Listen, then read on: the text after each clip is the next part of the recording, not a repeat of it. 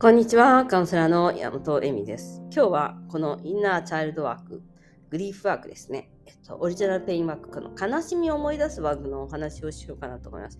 とインナーチャイルドワークは確かにこの悲しみを思い出すワークっていうのが一番まあクルーというか大切なところになってきていて、それはインナーチャイルドの大切さっていうのはやはりですね、自分自身の強さっていうのが必要で、自分を信じることの大切さが必要になってきます。これはどういうことかっていうと、2つの面があって、1つの面は、インターチャイルドっていう子供の時の体験、その苦しいこととか寂しいことっていうのは、大人の私たちから見たら、まあそんなことで悩むことじゃないじゃんっていうことかもしれないんですよ。それは親からネグレクトとか、まあ置き去りにされた。例えば、あんたなんかもういらないからとか言って、まあ、どっかに置き去りにされたとか、無視されたとか、まあ、虐待もありますね。まあ、ちょっとぶたれたとか、あと、嘘つかれたとか、あと、怒られたとか、そのことをね、やはり真実なんですよ。信じてあげなきゃいけない。その苦しさっていうのは、寂しいことがあった苦しいことがあったっていう真実をね、まず、えっと、受け止める必要があります。で、そんなの大したことじゃないじゃんっていうのが一番いけないことなんです。っていうのは自分のそれは大したことじゃないじゃんっていうのはなぜかじゃないないじゃんっていうことのいけないことっていうのは自分の感情を否定することだから。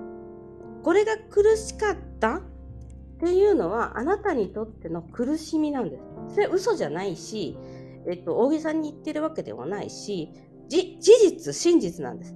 でも、それを今まで信じてきてないから自分の感じることや思っていることは全て間違ってる恥ずかしいことだって思ってるのはここからです。なのでまず自分自身のその苦しみ悲しみをあったことだと認めてあげることが一番大切ですね。怒りとか怒られたこととか苦しかった。そしてその悲しみを抱えて出現するわけじゃないですか。悲しい苦しいみたいなのがブワッ出てきちゃうわけですよ。その時の思い出みたいなものも出てくるし、まあ、あの瞑想とかだと、まあ、実体験できるわけです。こう体がむさぼられるとか胸の辺りが痛いとかまあ本当にそういう感じがこう感じてしまう方もいる。でもその時に今まで親は泣かないの？とかもうそんなうるさいとか、静かにしないとまたお仕置きよみたいな感じで、もう泣いたり怒ったりしたらすごい怒られてきたはずなんです。どうしてそんなわがままなのとか。だから悲しいとか寂しいとか苦しいっていうことはもう親にとってはすごく苦しいことになってしまってるね。でそれはなぜかっていうとインナーチャイルドの親なんだからなんですけどそれをねやらせてあげれる度量を持つっていうような感じなんですよ。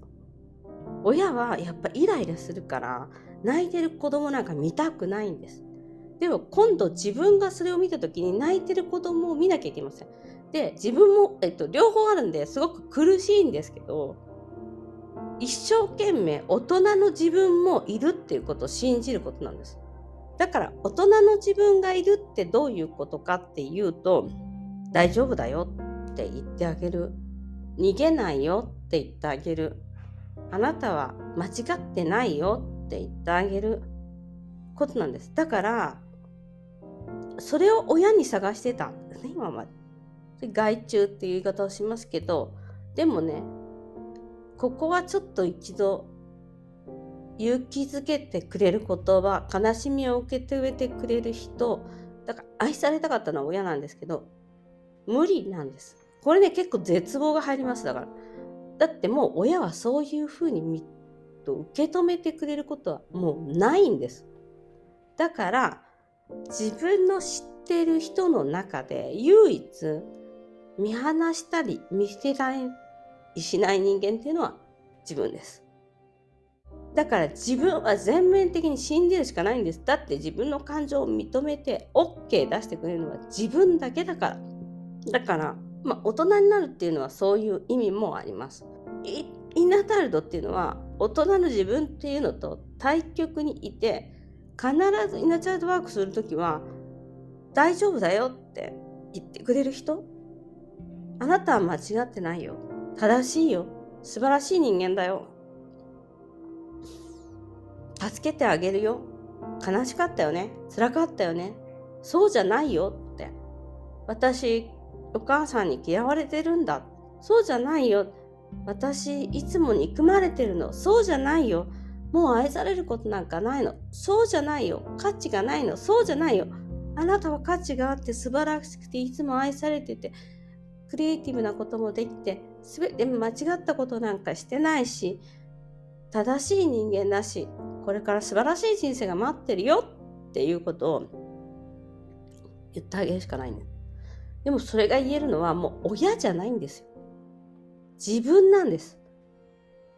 だからそこに自分自身を信じるっていうのは自分自身が生き延びてきたわけじゃないですか。まあ、皆さんいろいろ文句はあるだろうけど、なんだかんだ言って、まあ、日本に生まれて育ったっていうことは幸せなことでですね、まあ、お腹を空かしたことも多分私なんかの世代ではあんまりないと思いますし、高等教育なんかも受けさせてもらってると思うんですよね。結構ね、大学行かせてもらったり、高校行かせてもらったりとか。そういう意味ではね、みんな生き延びてるし、まあまあいい、えっと、いい生活というか、それが普通って思うような人生を送ってこれてるといるはずなんですよ。それなのにもかかわらず、やっぱインナーチャイルドはそこでわわわわ言ってるわけです。だからやっぱり自分でそれは勇気づけてあげるしかないですね。そのインナーチャイルドっていうかその苦しみが出てきた時に本当に中心に戻って大丈夫だよって私がついてるし、いつもそばにいるから一人じゃないよ。大丈夫だよ。もう見捨てられることなんかないし、誰からも見捨てられたりなんかしないんだよって言ってあげるのは自分なんです。苦しみを持った時にですけどね。